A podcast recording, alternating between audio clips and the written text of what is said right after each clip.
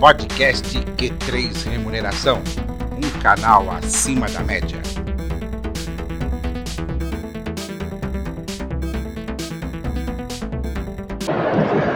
Bom, pessoal, agora estou com a Juliana Pereira, que é gerente de gente e cultura da Funcional, que é uma empresa de benefícios flexíveis. E vamos falar um pouquinho sobre políticas de gestão de pessoas aí, né, principalmente focado em questão de benefícios, né? Bom, Juliana, você como gerente de, de, de, de RH, né, de uma empresa de benefícios, né, uh, hoje qual é a importância que já se falava muito há muito tempo atrás de, de, dessa questão de benefícios flexíveis. Qual é a importância de você dar mais flexibilidade ao colaborador em relação à utilização de, de benefícios?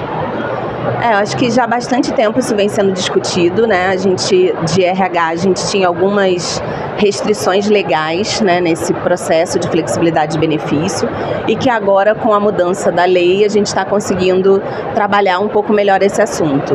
É, a gente tem muitos desafios dentro do RH e um dos, acho que um dos principais desafios que a gente tem é a atração e retenção de talentos dentro das empresas, principalmente quando a gente fala de um ambiente onde a gente coexiste muitas gerações, né? Então, hoje, quando você olha um ambiente corporativo, você tem é, pessoas muito jovens e pessoas de mais tempo de casa, enfim.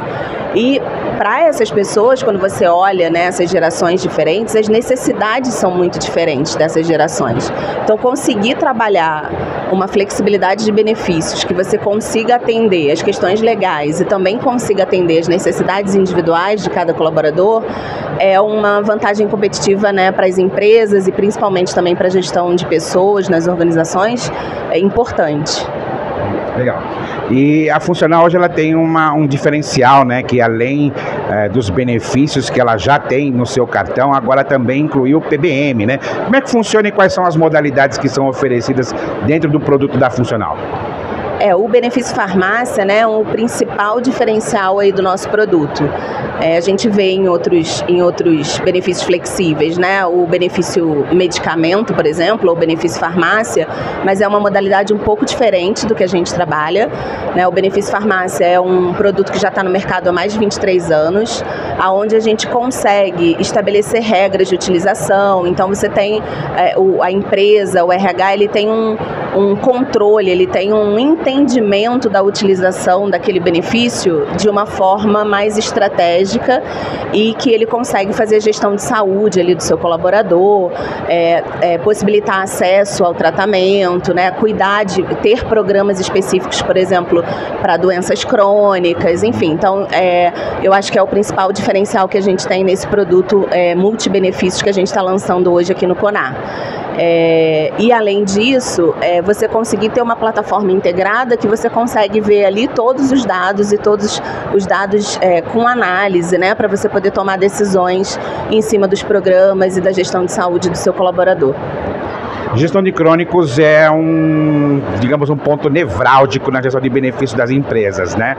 Com base na tua experiência, hoje quais são é, é, as principais doenças crônicas que, é, de, digamos assim, deixam o pessoal do RH um pouco de cabelo branco?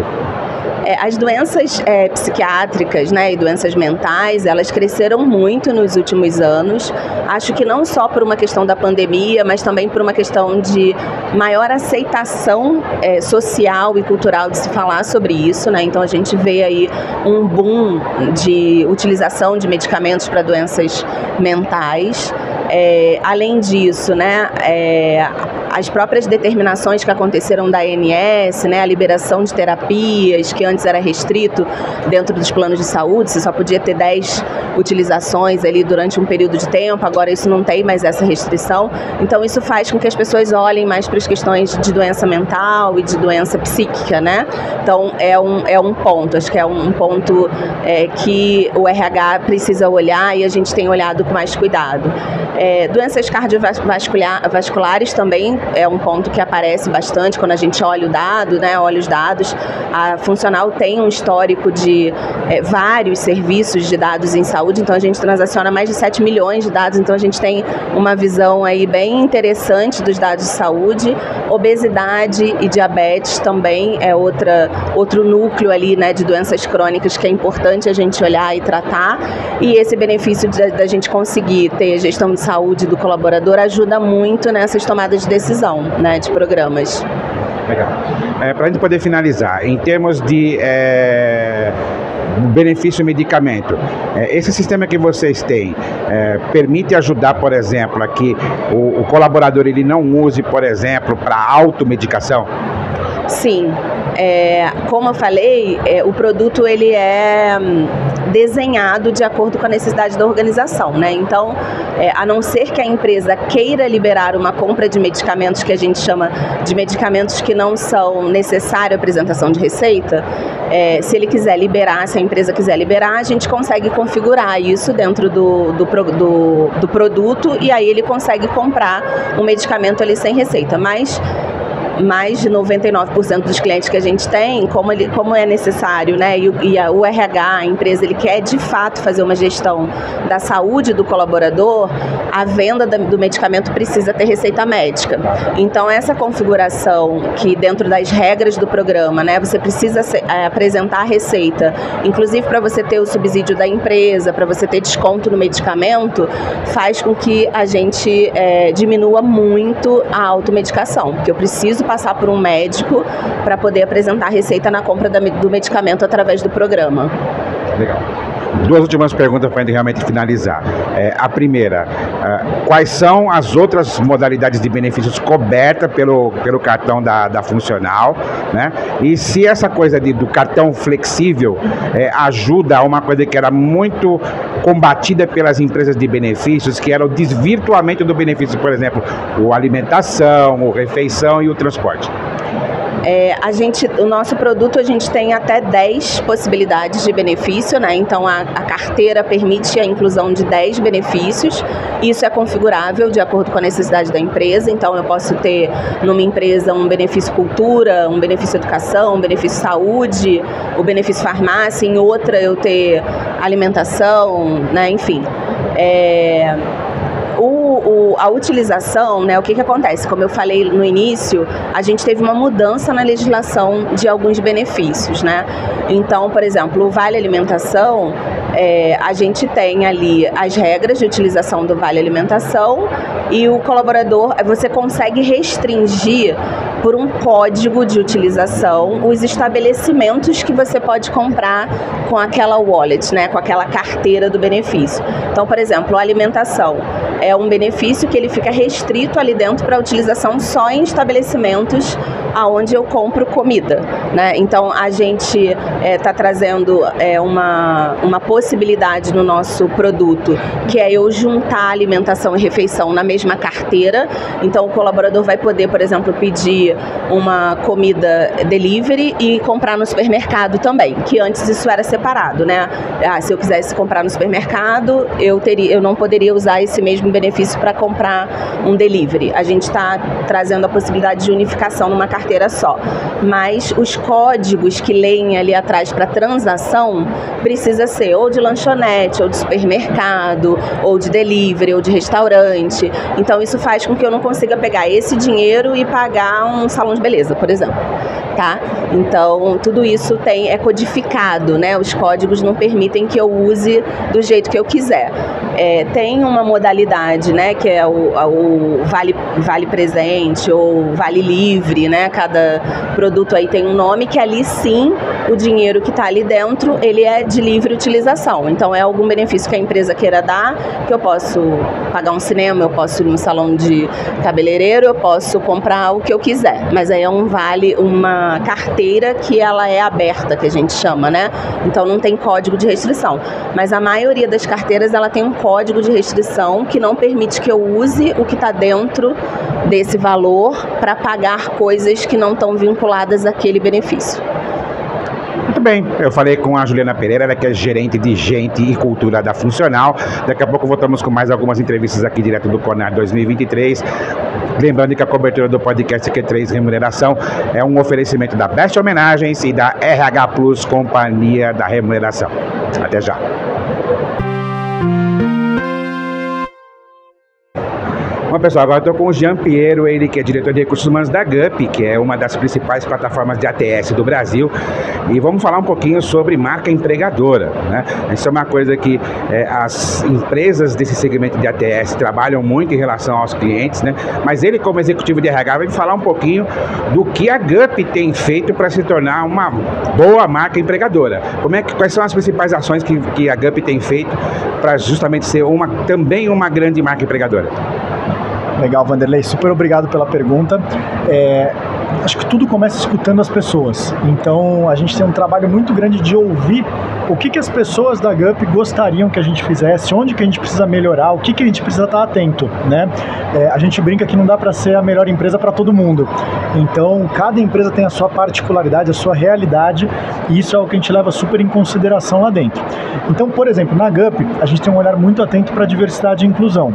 Uma das coisas que a gente faz é a licença paternidade, que me vem à cabeça agora, licença paternidade estendida. Então, o pai, assim como a mãe, tem seis meses de licença paternidade dentro da GUP. Esse é um dos fatores que a gente sabe que pros Guppers é super querido, né? Super atento dentro das pautas que a gente trata. Então, ouvir as pessoas e depois agir de acordo é fundamental se você quer ter uma boa marca empregadora. Legal. E quando você fala nesse benefício especificamente, é, você, vocês também é, tratam isso especificamente, como algumas empresas estão falando hoje de licença paternidade, ou seja, para aqueles que adotam bichinhos de estimação? Ainda não chegamos lá, mas quem sabe, né? Volta para esse ponto justamente de ouvir as pessoas. Então, a gente faz pesquisas de engajamento e momentos para escutar as pessoas literalmente todas as semanas. Conforme mais vai aparecendo os temas, né, de forma recorrente, mais atento a gente vai ficando e mais a gente debruça o olhar para ver o que, que a gente precisa fazer como próximo passo, né, dentro do, do escopo de benefícios para as pessoas. Então, licença pet, eternidade a gente ainda não tem, mas quem sabe para frente entra também. Agora, temos licença maternidade, a gente tem, por exemplo, Short Friday, que é uma coisa que os Guppers elogiam pra caramba, né? Você termina a sua sexta-feira um pouco mais cedo e acaba sendo o momento de você ir ao médico, de você descansar, de você estudar, de você fazer aquilo que você entende que é importante fazer. É, uma coisa que é, as empresas é, buscam hoje para se tornarem uma, uma boa empregadora, né? E se fala muito, né? Que hoje não é só o salário que é o atrativo, mas eu tenho visto que na verdade um dos pontos que leva os candidatos a decidirem por uma organização é justamente a empresa que tem um plano de benefícios flexível ou que seja é, tenha outros atrativos além do tradicional e também um bom salário.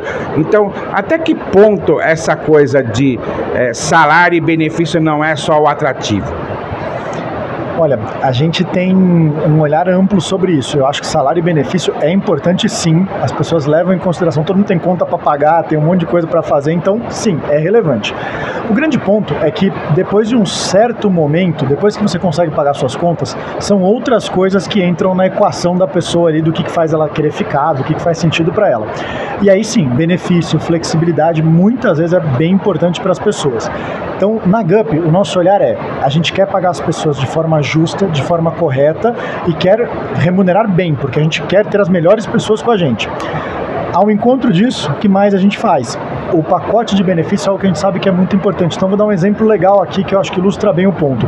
A gente tem um dos benefícios que é o Férias e Co. Então, você vai lá, paga um dinheirinho, a GUP paga uma, como se fosse uma coparticipação e você consegue pacotes de férias super incríveis por metade do preço, por um valor melhor. Então, a gente sabe que esse momento de descanso é muito importante, porque a gente trabalha muito hoje em dia, assim como muita gente está escutando a gente. Então, é, você ter esse olhar atento, ou seja, pagando bem, ah, de forma justa, de forma coerente, e ao mesmo tempo você saber que a pessoa precisa descansar, e aí você apoiar esse descanso, por exemplo, com férias e co, é super funciona. Então, eu estou falando de férias e co, mas a gente tem também pacote de saúde de plano, é, plano de saúde mental, né, com o Zen Club, a gente tem o Gimpass, a gente tem outros plano de saúde em si, plano odontológico, então tem outros benefícios que apoiam esse momento do descanso que é tão importante para as pessoas. Legal. No começo da nossa conversa aqui, você estava falando né, que é, a GUP é uma empresa que busca é, promover ações de é, não apenas ser a melhor, mas buscar ser uma das melhores, né? E a empresa passou por um momento recente, né, de M&A, né, com a Kenobi, né? Como é que foi, do, sob o ponto de vista de gestão de pessoas, né, esse processo de acolhimento dos profissionais que vieram da Kenobi? Legal, Vanderlei. É, eu, eu, eu, falo que eu tenho um privilégio muito grande, porque eu sou RH numa empresa de RH. Então isso é muito, isso é desafiador, mas é muito legal também, né? E uma parte que me motiva muito, e que é o encontro da sua pergunta, é como que a gente melhora o RH do Brasil? Que no fundo a GUP existe para isso e aí eu, eu, sinto que a gente tem um pouquinho de responsabilidade de fazer as coisas da maneira certa dentro da GUP, não que a gente acerte sempre, mas a gente tenta para a gente depois inspirar outros RHs a também crescerem, construírem, evoluírem aqui no Brasil, né? Então, quando a gente fez o M&A, toda a nossa preocupação foi para acolher as pessoas do jeito certo. A gente sabe que é um momento de insegurança, que é um momento de medo. Então, foi tudo pensado em como mitigar esse medo, como mitigar essa insegurança. Acertamos todas as vezes? Provavelmente não, tá?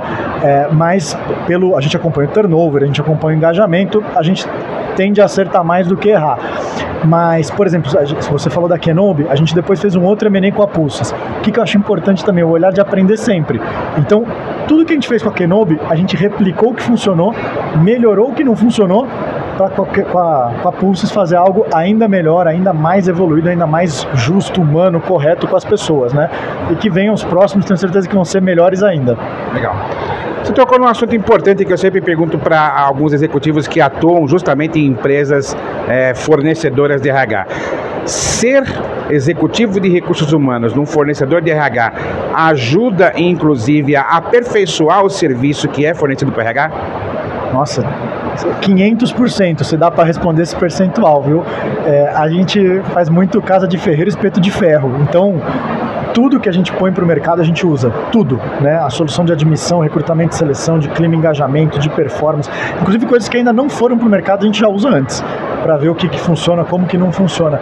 E aí o RH vira quase que um beta tester, né? A gente testa ali antes, aprende, dá feedback e, e, é um processo de mão dupla. A gente aprende com o time de produto, design, engenharia e a gente ensina um pouquinho também como RH, qual que é o olhar, como que a gente atende aquele tema, como que a gente olha sobre aquele assunto para a gente depois poder lançar para o mercado na melhor fórmula possível, do melhor jeito possível.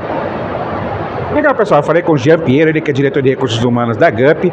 E daqui a pouco voltamos com mais algumas entrevistas aqui na cobertura do CONAR 2023. Lembrando que a cobertura do podcast Q3 Remuneração é um oferecimento da Best Homenagens e da RH Plus, Companhia da Remuneração. Até já.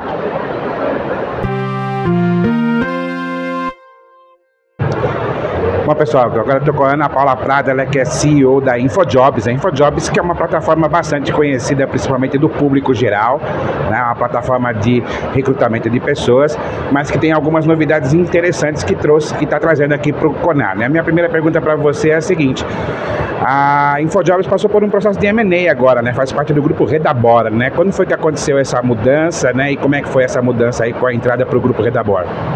Tá, é, eu, vou, eu vou corrigir só o número do nome do grupo, mas é Grupo Redarbor, porque é difícil mesmo, é em catalão. Então, nós fazemos parte agora do Grupo Redarbor, isso aconteceu faz um ano. Então, o que aconteceu foi que nós tínhamos um investidor diferente e agora o Grupo Redarbor adquiriu 100% do InfoJobs.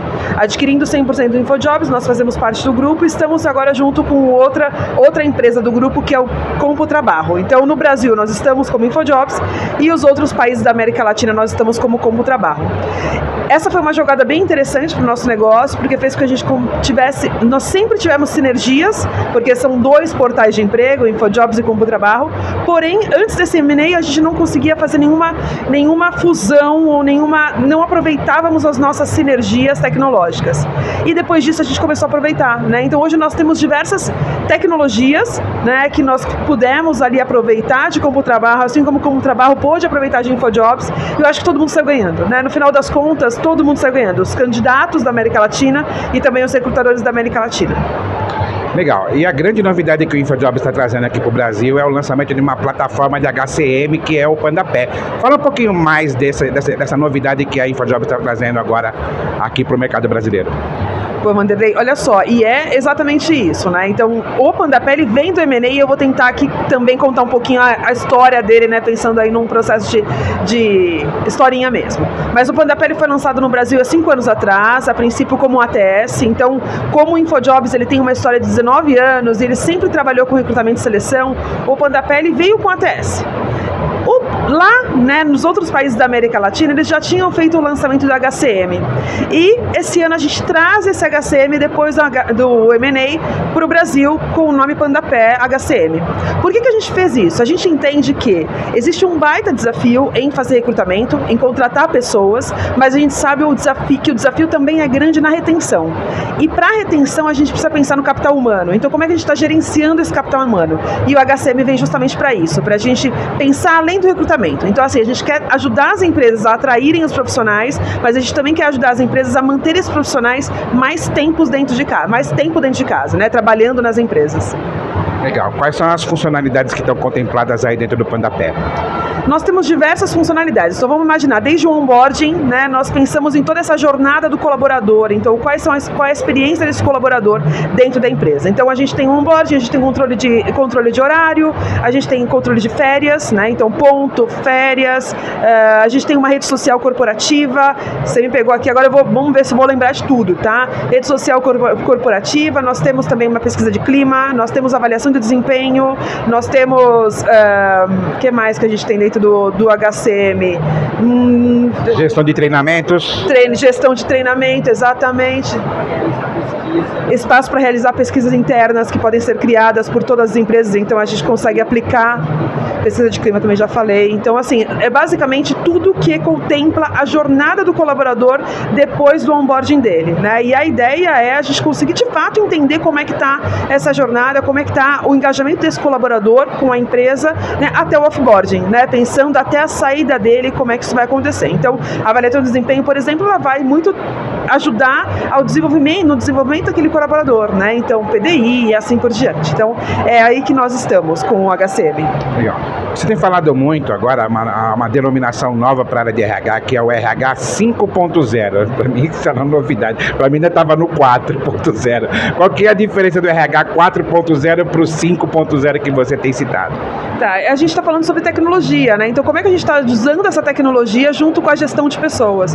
Eu acho que a relação das pessoas com o trabalho mudou muito e o RH ele precisa entender, né, que essa relação ela, com o trabalho ela mudou. Mas, apesar de entender, como é que a gente age, né? Qual que é a ação que a gente tem dentro dessa nova realidade, dentro dessa, dessa nova, desse novo desafio? Então, a tecnologia ela contribui muito para isso. Então, é esse RH que ele olha para o negócio, sabendo que as pessoas estão no centro dos negócios, a tecnologia é importante, mas são as pessoas que estão no centro do negócio que são importantes e é através da tecnologia que a gente vai conseguir manter essas pessoas engajadas, trazendo resultado para a empresa né, e colaborando para o negócio. Legal. Agora é como alguns é, fornecedores de RH também costumam falar, né? É, casa de ferreiro tem que ser espeto de ferro, né? É, como é que vocês é, têm é, testado a ferramenta que vocês trazem para o mercado dentro da própria InfoJobs? Hoje nós usamos todos os nossos recursos dentro do InfoJobs. Então, o HCM, por exemplo, nós já estamos rodando no Brasil há um ano. Quando nós fizemos o M&A, nós começamos já a utilizar antes do lançamento no Brasil. Então, nós utilizamos por um tempo aí em espanhol, porque ela estava né, com a origem da língua espanhola, e daí nós usamos por um tempo em espanhol, fizemos a tradução, então assim, a gente usa tudo. Também o recrutamento de seleção é feito através do InfoJobs. Nós acabamos de rodar uma pesquisa de, de pesquisa de desenvolvimento, né? É, de desenvolvimento não, pesquisa de de clima. Nós também fizemos uma pesquisa também de, agora eu vou esquecer o nome. Ah, enfim, rodamos também dentro do Panda PHCM, nossa rede social corporativa, e isso é curioso, né? Porque quando nós começamos a rodar o Panda PHCM no Brasil, é, cada, cada post que é comentado na rede social corporativa, a gente recebe um e-mail. E o pessoal né, do headquarter, o headquarter fica em Barcelona. E eles começaram também a receber esses e-mails, porque nós temos parte da equipe do InfoJobs no Brasil e parte dela em Barcelona. E eles receberam, né? E eles já usavam o HCM há muito tempo. Eles falaram, Ana, mas isso é normal, assim, é normal que o brasileiro Ferreiro, ele comente tanto que ele pode ter assim, pois é, é cultural, né? E aqui é assim. Então, nós utilizamos, nós testamos, nós identificamos todas as melhoras que nós tivemos no nosso negócio e depois disso nós lançamos em mercado. Então, Casa de Ferreiro tem que, tem que funcionar, né? Para a gente conseguir colocar em mercado. Então, isso significa, para a gente poder finalizar, que a, a InfoJob está servindo como um benchmark para a matriz lá na Espanha? Não exatamente o benchmark, porque eles já os utilizavam antes, né, do que a gente um HCM, mas é claro que é, nós temos dois grandes escritórios, né, nos demais países o que que acontece? Nós temos escritórios comerciais, então Argentina, Colômbia, enfim, nós temos mais o time comercial. No caso de Brasil, né, nós temos todas as estruturas aqui, mas eu acho que existe uma questão que o brasileiro, nós somos mais acostumados a colaborar, nós somos mais acostumados a compartilhar, então o nosso uso de redes sociais é bem diferente. Então, Quanto a isso, a rede social corporativa, de fato, o Brasil aqui, nós conseguimos colocar tudo e eu acho que a gente consegue motivá-los né, a postar mais. Eu acho que nisso sim, nisso eu acho que a gente acaba sendo uma referência. Legal, eu falei com a Ana Paula Prado, ela que é CEO da InfoJobs, e depois voltamos com mais entrevistas aqui, direto do Cornar 2023. Lembrando que a cobertura do podcast Q3 Remuneração é um oferecimento da Best Homenagens e da RH Plus, Companhia da Remuneração. Até já.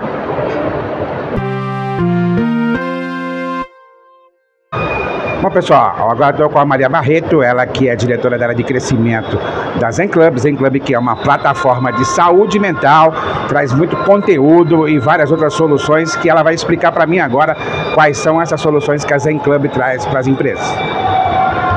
Olá, bom, Zen Club está há sete anos no mercado. A gente começou é, fazendo sessão de terapia para o público B2C e já há quatro anos a gente desenvolveu um ecossistema de saúde emocional para trabalhar com as empresas. Então, quando a gente fala de promoção de saúde emocional para as empresas, é muito mais atuar de forma assertiva e pontual para aquilo que é dor para aquela empresa no momento.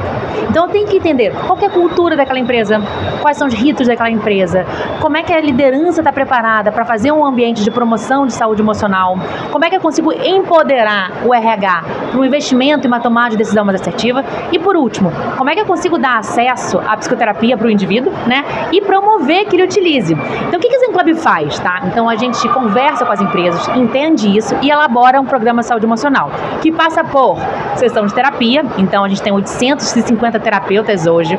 A gente faz 60 mil consultas de telemedicina mês, focada em psicoterapia, tá?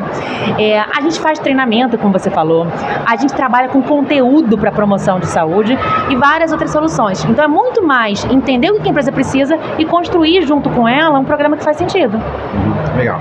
E uma das conteudistas que vocês têm hoje é a Isabela Camargo, né?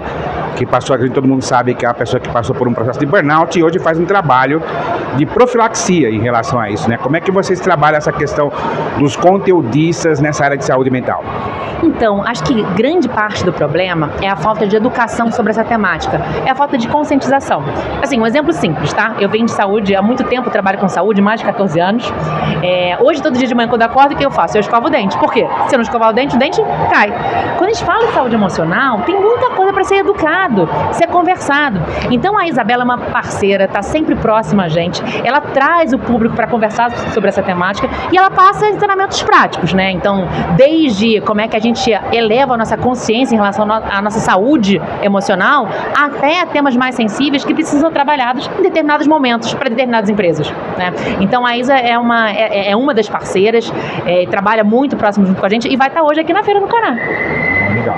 Uma coisa que é importante ressaltar, né, é que a pandemia ela contribuiu muito para que o teleatendimento na área psicológica é, crescesse assim de forma absurda, né? Uh, uh, vocês vamos dizer assim acabaram uh, aproveitando essa onda da, da, do teleatendimento ou na verdade já era uma vocação da Zen Club? a gente, a gente aproveitou de uma forma diferente, tá? Então, assim, a Zen Club ela existe há sete anos, né? Então é antes da pandemia. Ainda antes da pandemia, a gente começou a mudar o nosso público-alvo. Antes era o público B2C e a gente já começou a trabalhar com as empresas. Mas é claro que a pandemia elevou a consciência dos RHs em relação a essa temática. É, então, sim, a gente cresceu bastante na pandemia. A gente segue crescendo pós-pandemia, né? Então, a gente cresceu 40% a nossa receita esse ano, né? Então, e, e é engraçado falar, assim, infelizmente o Brasil é o país mais ansioso do mundo. Em termos de números, tá? Para vocês saberem, pessoal, é, foram gastos no Brasil, saúde suplementar, tá? 6 bilhões de reais em saúde mental no último ano, 70 milhões de consultas de psicoterapia e um crescimento de 30% ao ano. Eu tô falando do ano passado. Então, esse, essa lacuna que se abriu, isso começou a falar no problema da pandemia, já se mostra que se perdurou, né? É, e agora acho que a grande diferença é, mais do que entender que é uma dor e que essa dor, acho que todo mundo já entendeu, é como é que eu consigo melhorar o desfecho. Até assim, né? Então, é, não é dar o acesso para todo mundo de forma limitada. Como é que eu consigo trabalhar promoção de saúde, sim, para todo mundo, aumentar a consciência, mas dar o tratamento educado, é, educado, adequado para quem precisa. Legal. Há uma preocupação cada vez maior das organizações em relação à questão da saúde mental dos colaboradores, né?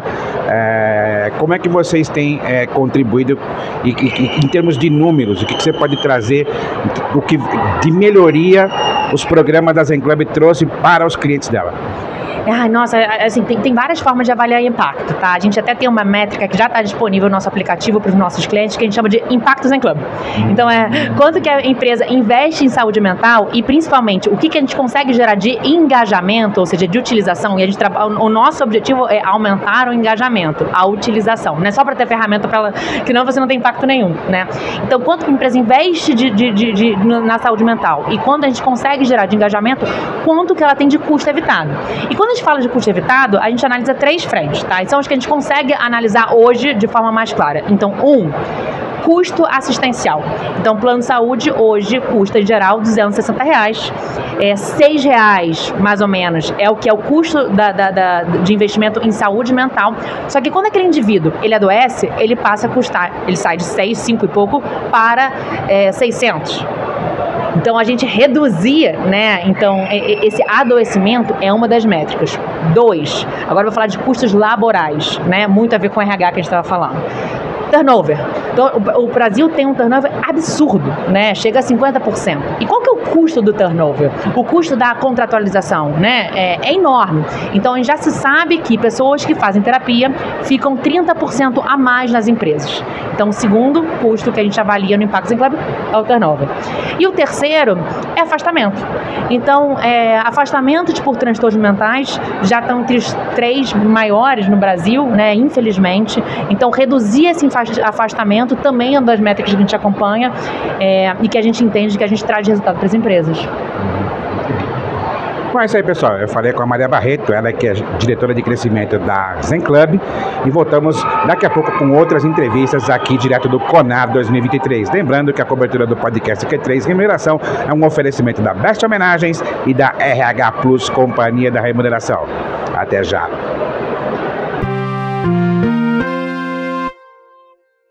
Bom, pessoal, agora estou com o Flávio Guimarães, ele que é presidente da Corning, uma multinacional na área de materiais. Ela é bastante conhecida no segmento de vídeos, mas eles fazem muito mais do que isso.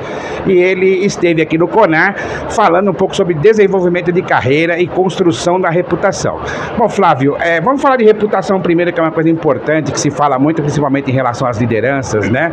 É, como um, um líder, um executivo, um gestor, ele pode construir a sua reputação não só dentro da empresa, como também no mercado. Legal, Vanderlei. Ó, como eu sou de Minas e eu venho de uma família bem simples, é, a fórmula é bem simples. Reputação eu chamo de você ter a capacidade de resolver problemas cabeludos. Né? Então, quando você consegue expandir sua área de atuação dentro da empresa, dentro do departamento que você trabalha, e você gera impacto, mobilizando outras pessoas junto com você, você começa a exercitar a liderança e, naturalmente, você vai atingir cargos de liderança. E o segundo aspecto muito importante, que eu chamo, é, e, e, também, né, lá em Itaúna, em Minas Gerais, minha avó já ensinava a gente, né, que é, que é você ter bons relacionamentos, cultivar bons relacionamentos, tomar o cafezinho da tarde, o pão de queijo, né? Então eu chamo isso de capital político ou capital capital social. Muita gente acha que é só ter MBA, pós-graduação, curso, é, conhecimento técnico. Mas não é só isso para levar você a cargos executivos, cargos de liderança. É você também conseguir se conectar genuinamente com as pessoas. É você gerar esse, esse relacionamento, esse capital político forte dentro da empresa que faz com que as pessoas confiem em você, queiram trabalhar com você, se relacionem com você de forma autêntica, de, com confiança. Então, para mim, são esses os dois caminhos para você construir essa reputação e chegar a grandes car altos cargos executivos. É o que já se fala há algum tempo, né? Que na verdade é você desenvolver não só as suas hard skills, que é o que você falou, conhecimento, formação, mas também as soft skills, que é relacionado ao comportamento, né? Exatamente. Muito bom. Legal. E em linhas gerais, como é que foi o debate aqui no, no CONAR? O que, que vocês discutiram lá? É, eu fiquei impressionado, né? Eu vim hoje, a, a Vivian, nossa diretora de RH, está aqui já desde o primeiro dia. É, painéis incríveis, pessoas incríveis, grandes executivos de grandes empresas. É, eu estive do lado da Anik, que é uma pessoa que entende muito de reputação, tem uma empresa de branding, e a Priscila do Carreira Preta, né, que fala muito de diversidade, como gerar oportunidades para a diversidade, para pessoas pretas, né, ela foca nisso. Então a gente teve um debate bastante rico em torno desses três pontos. É, espero que o pessoal tenha gostado, né? Legal. Bom, a gente aqui no, no, no Conar já faz algum tempo que a presença é bem forte de pessoal da, da, da geração Y e da geração Z agora, né? Uh, o que, que você indica para essas pessoas mais jovens uh, desenvolverem, como eles vão desenvolver a sua carreira para chegar em altos cargos ou mesmo serem felizes na posição que eles acreditam que possam chegar? É, eu, eu é, tento também né, pensar quando eu era jovem o que, que eu buscava, né? É, e eu acho que nessa fase que você está aprendendo, né? Eu, eu, tenho, eu tenho uma mentoria também que eu falei no, no, no debate que se chama escalada corporativa.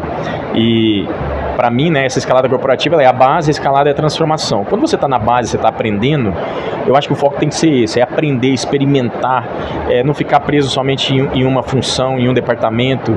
É, tudo bem se você tem uma formação em economia, é, mas por que não, no começo da, da sua carreira, você tentar usar essas habilidades que você aprendeu, sabendo que o capital técnico não é né, o, o que vai te levar a altos cargos executivos, por que, que você não pode aplicar esse capital, esse, essa formação em economia em vendas, em marketing? Né? Então, explorar o máximo possível, criar esse portfólio de conhecimentos, abrir o leque para que você possa realmente identificar o que te dá paixão, o que te dá é, tesão de trabalhar, é, onde você encontra o seu propósito.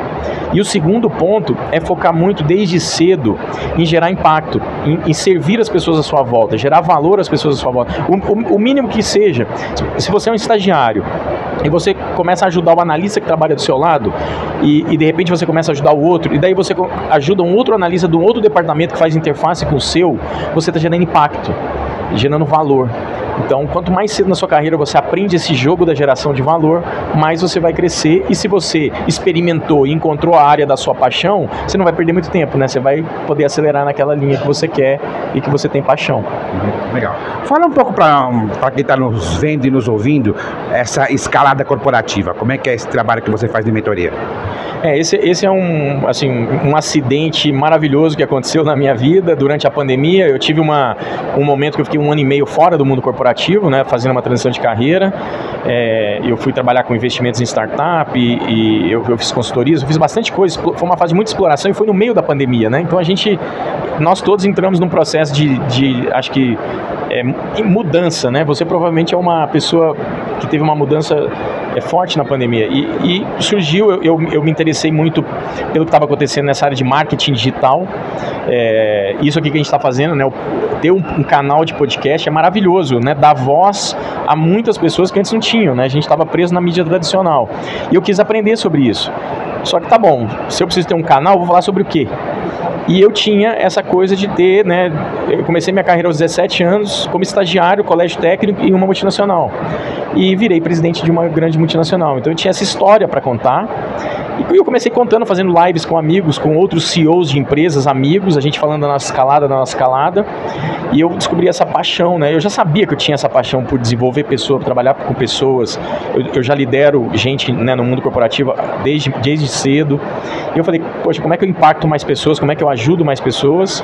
E surgiu a mentoria da escalada corporativa tem um site, tem o livro da escalada. Quem quiser conhecer mais, tem o livro da escalada corporativa, está é, na Amazon e tem o site escaladacorporativa.com.br. Olha lá tem muito conteúdo lá sobre carreira, né, sobre as mentorias.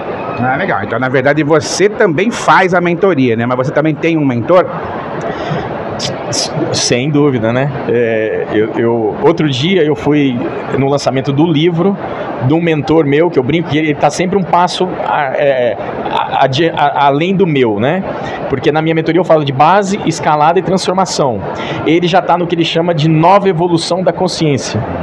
Né, porque ele já, ele já ele também foi um grande executivo, morou fora, é, e a gente tem 27 anos, a gente, tava, a gente se conhece há 27 anos, e eu fui no lançamento do livro dele, onde ele já está nesse nível, né? Pensando como que o lado espiritual ele impacta a liderança hoje, né? Que a gente vive num mundo tão volátil, tão maluco, que muda toda hora, pandemia, economia muda, guerra na Ucrânia.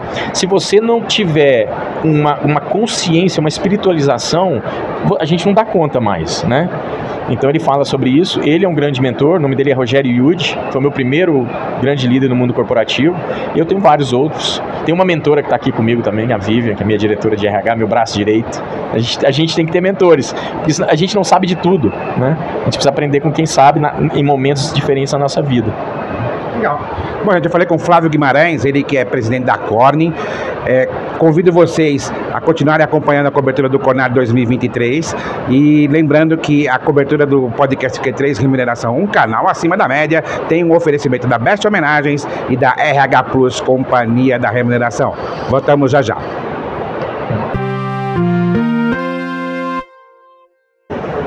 Bom, pessoal, agora estou com a Vivian Tenuta, ela que é diretora de recursos humanos da Corning. E, em princípio, Vivian, vamos falar um pouco sobre as políticas de gestão de pessoas da Corning. A Corning é uma empresa que tem o RH estruturado há muitos anos, é uma empresa que eu conheço há bastante tempo, mas o que, que vocês têm feito hoje que pode ser considerado uh, pontos importantes que tornam a Corning uma boa marca empregadora? Bom, obrigada primeiro aí por pelo convite para participar. É, hoje nós temos políticas muito bem estruturadas e processos, né? A gente hoje foca muito na nossa marca empregadora. A gente precisa é, ter um inflow de talentos que a gente chama muito bom. A gente tem um programa de estágio atrativo com job rotation entre as áreas, porque a gente acredita muito que o estagiário é o nosso futuro gestor, né? Então, o estagiário começando com a gente, a gente faz o job rotation entre as áreas. Antigamente a gente ouvia muito falar que era desenho de programa de trainees e a gente trouxe para o estágio, né, para um step anterior ao trainee, que ainda está cursando a faculdade, porque o jovem tem força de vontade, tem garra, né, então é, o nosso, começa com o nosso programa de estágio. Um outro ponto muito interessante é que a gente discute sobre talentos, a gente tem painéis e calibração de talentos duas vezes ao ano, são discussões semestrais com os nossos líderes globais, então por uh, departamento, então a gente olha né, hoje a nossa estrutura América Latina, a gente discute cada talento. A gente tem talentos na nossa fábrica do Rio de Janeiro, a gente tem talentos na área comercial, a gente tem talentos na área de marketing, finanças, TI. Então a gente discute isso, então é um ponto muito importante, né? E os nossos funcionários reconhecem demais, né? Nossas discussões sobre é, próximos passos de carreira, onde a gente está é, é, investindo no desenvolvimento dos nossos talentos, e que oportunidades a gente está dando. E um terceiro ponto que a gente tem feito, que tem sido bacana, é conversas sobre carreira. Né? É, as pessoas têm uma tendência, né, um mito, como o Flávio diz, o nosso presidente, uh, que as pessoas colocam no RH né, a responsabilidade da carreira, quando na verdade é de cada um. Então a gente tem um programa de conversa de carreira onde cada funcionário precisa falar sobre sua carreira com seu gestor. E aí, se o gestor não o procura, ele tem que procurar, ele precisa conversar. Para quê? Para que os nossos gestores conheçam melhor nossas pessoas né? e possam apoiar no direcionamento das carreiras.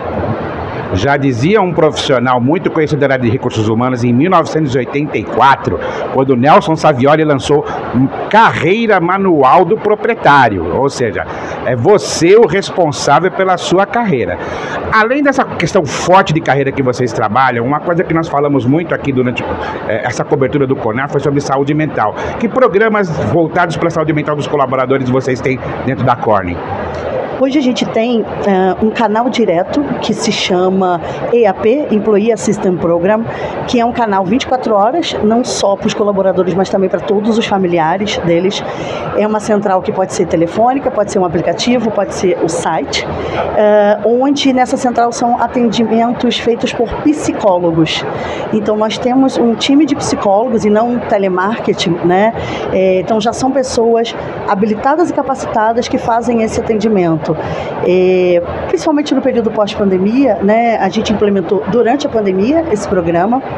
Uh, a procura tem sido muito grande, né? Esse apoio inicial. E nós também temos o apoio da nossa médica corporativa. A gente provoca também muitas palestras, a gente faz palestras mensais sobre saúde mental. A gente traz especialistas para discutir esse tema tão importante, né? E o nosso EAP, o nosso programa tem tido aí bons indicadores e um bom direcionamento para as nossas pessoas. Legal. Vivian, outro ponto que é importante a gente é, abordar aqui é que a, o CONAR tem um, um grande número de expositores, principalmente na área de tecnologia. Outras áreas também têm utilizado muita tecnologia, a RH tem utilizado muita tecnologia. Nos últimos 15 anos, o que a gente tem observado é um aumento muito grande da automação dos processos de RH. É, como que você vê esse movimento né, de, de um aumento substancial de, dos processos de RH por questão de tecnologia. E se o RH, ele basicamente ele vai ser um gestor de fornecedor ou se realmente ele vai ter a sua atuação estratégica que tanto se fala no RH estratégico. É, é verdade. É, eu vejo que esse avanço né, da inteligência artificial, novas tecnologias, vem só somar para a gente. Né? E como RH, a gente tem que usar isso a nosso favor. A ferramenta está aí, por exemplo, o chat GPT, a gente tem como usar a nosso favor, então a gente precisa cada vez mais automatizar. A gente está é, tá descobrindo, acho que o mercado como um todo, né? Como utilizar, quais são as melhores formas, mas eu acho que a grande sacada é vamos usar a nosso favor e não acreditar que seja perda da mão de obra, né, pessoal, troca de mão de obra pessoal de pessoas por robôs. Uhum. Não vamos pensar desse jeito. Vamos pensar que é, a inteligência artificial está aí para nos apoiar nos nossos processos. Então a gente tem uma série de oportunidades, especialmente quando a gente olha a remuneração, para descrever cargos, quanto tempo a gente leva né, descrevendo um cargo. Hoje, o chat GPT, a gente pode gerar uma descrição de cargo lá, a gente adapta para a nossa realidade da empresa. Né? Hoje, na Corne, a gente já usa inteligência artificial dentro do sistema de recrutamento e seleção, então já faz um pré-filtro, né? a gente tem um parceiro que já faz esse pré-filtro para a gente, é, olhando job description da vaga, candidatos que tenham na base, candidatos que se aplicaram, para a gente ganhar tempo, né? para a gente poder otimizar o nosso tempo no processo seletivo. Mas eu enxergo que ainda tem muitas oportunidades por aí. Legal. Então, assim, como a gente tem observado, é, pelo menos o que eu tenho visto no mercado, né, é, as principais utilizações de inteligência artificial que vocês têm na Corning hoje é no processo de atração de, de, de talentos e na parte de remuneração, é isso? Isso, é isso. Hoje nós estamos assim, mas eu quero começar a olhar desenvolvimento, né? É, porque tem muito material, tem muita coisa para a gente descobrir junto. Legal, gente. Eu falei com a Vivian Tenuta, ela que é diretora de recursos humanos da Corning. Lembrando que daqui a pouco nós teremos uma entrevista com o diretor-geral do Conale, com o presidente da BRH Brasil, o Paulo Sardinha. Fique conosco. Lembrando que a cobertura do podcast Q3 Remuneração, aqui no Conale 2023, é um oferecimento da Best Homenagens e da RH Plus Companhia da Remuneração. Até já. Bom, pessoal, estou agora com o Marcelo Pirani, ele que é diretor-geral do CONAR, e vai falar um pouquinho para nós aqui alguns números gerais do evento, que afinal de contas, assim, veio gente para Dedéu esse ano, hein? Você vê, né, Vanderlei? Tem uma coisa do CONAR que é esse grande coração. A gente quer acolher as pessoas, a gente quer trazer, a gente quer atender é, é, todo mundo, né? Queremos que as pessoas possam compartilhar esse sentimento, né? Queremos que elas queiram, possam compartilhar conhecimento. Então, e às vezes no meio do caminho a gente arruma alguns obstáculos que a gente está sempre procurando contornar também, né? Mas acho que de uma maneira geral faço um, um balanço muito, muito é, positivo em termos de conteúdo dos nossos conteúdos conteúdos, né?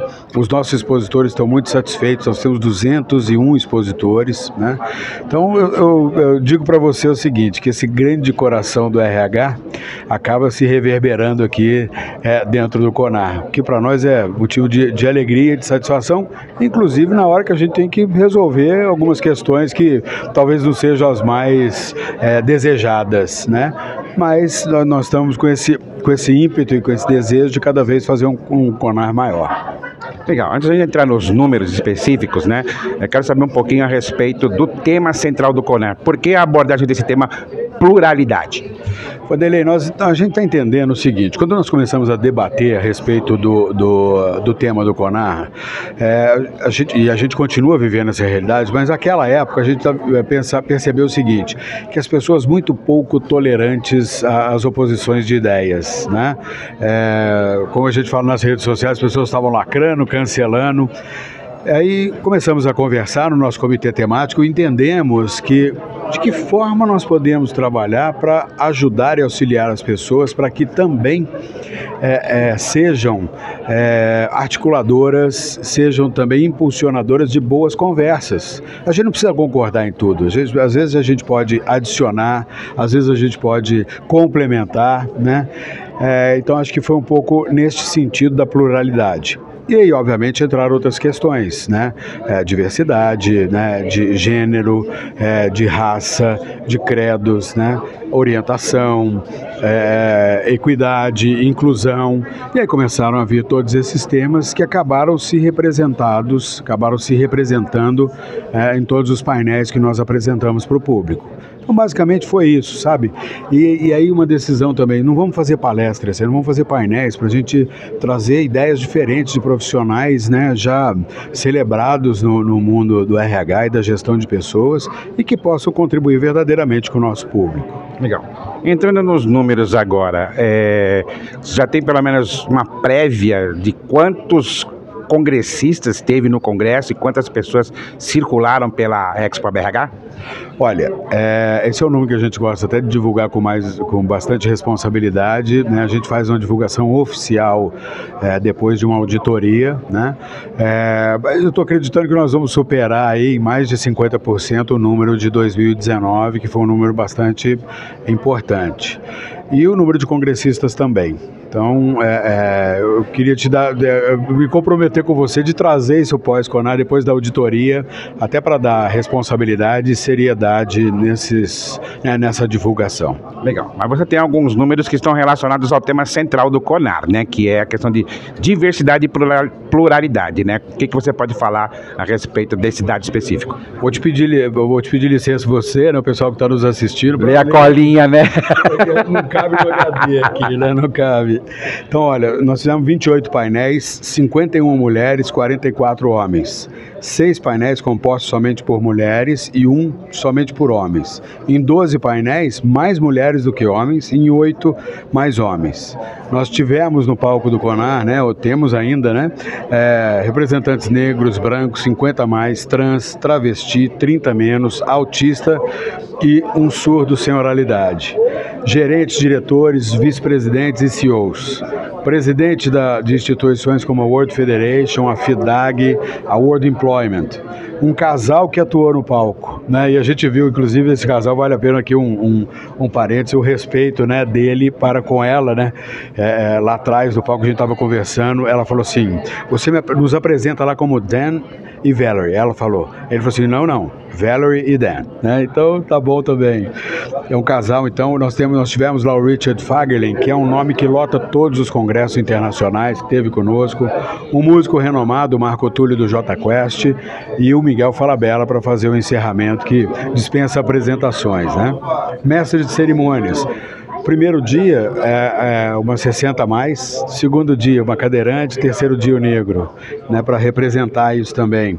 Representantes de empresa, ONGs, instituições. No quadro de staff do atendimento, nós temos todas essas representatividades: negros, brancos, PCDs, jovens, 50 a mais. Né? Então, não falei da orientação porque né, nem todas são abertas e a gente preserva isso também, pertence à pessoa. Né? E lembrar também das delegações, né? A gente teve representatividade de, de, dos PALOPs, né? Angola, eh, Moçambique, Guiné-Bissau, Portugal, representados aqui conosco. Nós tivemos aí estados, né? Os estados, há, outros países também. Cabo Verde, esqueci, Bélgica, França, Estados Unidos, Canadá e América Latina, em um bom número de países dos estados no palco, né? Ceará, Espírito Santo, Rio Grande do Sul, Goiás, Sergipe, Minas Gerais, Rio de Janeiro, Santa Catarina, São Paulo, Brasília e Bahia. Quer dizer, perdi até o fôlego, né, Vanderlei? Mas eu acho que é esse, sabe, esse é, o, é, é, é a nossa busca, né? Acho que a gente tem que provocar constante e intencionalmente as participações, né, as inserções e o reconhecimento né, dos mais diversos segmentos. Uhum. Foi um congresso bastante diverso, né? É, e, mas assim, uma coisa que me ressaltou nesses números que você trouxe, né, foi por exemplo seis painéis envolvendo mulheres, né? Isso reflete um pouco também a própria realidade de RH, que sempre foi falada como uma área mais feminina. Eu acredito que sim, né? É inegável que né, a participação das mulheres, é, talvez no RH, eu digo que é uma área de sensibilidade, né? E a área de sensibilidade está mais afeita mesmo às mulheres, né? Não sei se é um modelo mental meu, mas é que é o que a gente percebe, né? Eu acho, inclusive, que a liderança feminina, né, também dá, traz esses elementos que são importantes aqui. E, e, isso é refletido aqui, e o que nós queremos cada vez mais, Vanderlei, até pela nossa participação, é que, nossa, né, de, da imprensa aí, né, de todos que, que, vamos dizer, que orbitam o RH, é que a gente possa uh, entender o quanto o RH pode, possa participar dos grandes debates da mesa. Né? A gente, eu faço sempre uma analogia que é o RH orbita em volta da mesa e vai soprando né, para as pessoas. Hoje não, dá licença, eu vou sentar aqui, porque as decisões estratégicas passam pelos recursos humanos. Né? Então, acho que é, essa participação das mulheres é fundamental. Este olhar com o qual elas têm visto é, a, a, os dados né, e a estratégia tem sido de muita relevância né, e, obviamente, estão galgando as posições que sempre foram merecedoras. Né. Eu quero até aproveitar aqui com você que fala que é um desafio para a gente cada vez maior. O que eu quero ver é cada vez mais CEOs que tenham construído a sua carreira em RH. Né? Porque a gente, normalmente no mercado, a gente vê gente financeiro, administrativo e tal, mas eu quero cada vez mais que as pessoas possam é, ter feito a sua carreira em RH e atinjam as posições né, mais é, C-level da companhia ou das companhias. Né? Legal. Para a gente poder finalizar, você tocou num, num assunto importante, que é essa coisa da posição estratégica da área de recursos humanos, né? Eu conversei há pouco com o Flávio Guimarães, ele que é presidente da Corning, né? E ele enfatizou muito essa coisa de é, o RH atuar praticamente como um mentor né, do número um da companhia, né? Definitivamente o discurso acabou e, e o RH agora é realmente estratégico, está com a cadeira presente na, no board das organizações? Olha, eu acho que uh, as organizações têm ficado muito sensíveis a isso, né? têm olhado muito para isso, para essa vertente. Eu não acho que o nosso trabalho está completo ainda. Eu acho que a gente tem um, um, um, caminho a percorrer, a construir, a contornar os obstáculos, mas acho que só o fato da gente ter esta visão, né, e que talvez seja uma visão de um futuro a médio prazo, nem a longo prazo, mas a médio prazo, é ter cada vez mais essa construção estratégica com o auxílio do RH. Né? Hoje não é só mais, oh, vamos chamar o financeiro, vamos fazer o planejamento operacional, tático, vamos fazer. Não, vamos chamar o financeiro, vamos os nossos potenciais humanos é, e vamos né, colocar para que as pessoas possam trazer esse desenvolvimento cada vez maior.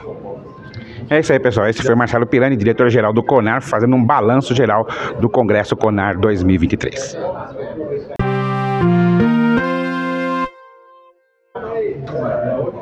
Nem minha colega, meu colega profissional de recursos humanos, está chegando ao final a cobertura do CONAR 2023. Lembrando que essa cobertura do podcast Q3 Remuneração, um canal acima da média, é um oferecimento da Best Homenagens, que desde 2009 ajuda empresas a prestarem homenagens em vida ou póstumas. Embora o principal serviço seja o envio de coroas de flores e homenagear o desempenho dos colaboradores em datas comemorativas e valorizar as relações humanas dentro da empresa. Se você quer mais informações a respeito da Best Best Homenagens, acesse o site www.besthomenagens.com.br e também um oferecimento da RH Plus, Companhia da Remuneração, a consultoria que não fecha negócios, abre relacionamentos. Até o Conar 2024. Podcast Q3 Remuneração, um canal acima da média.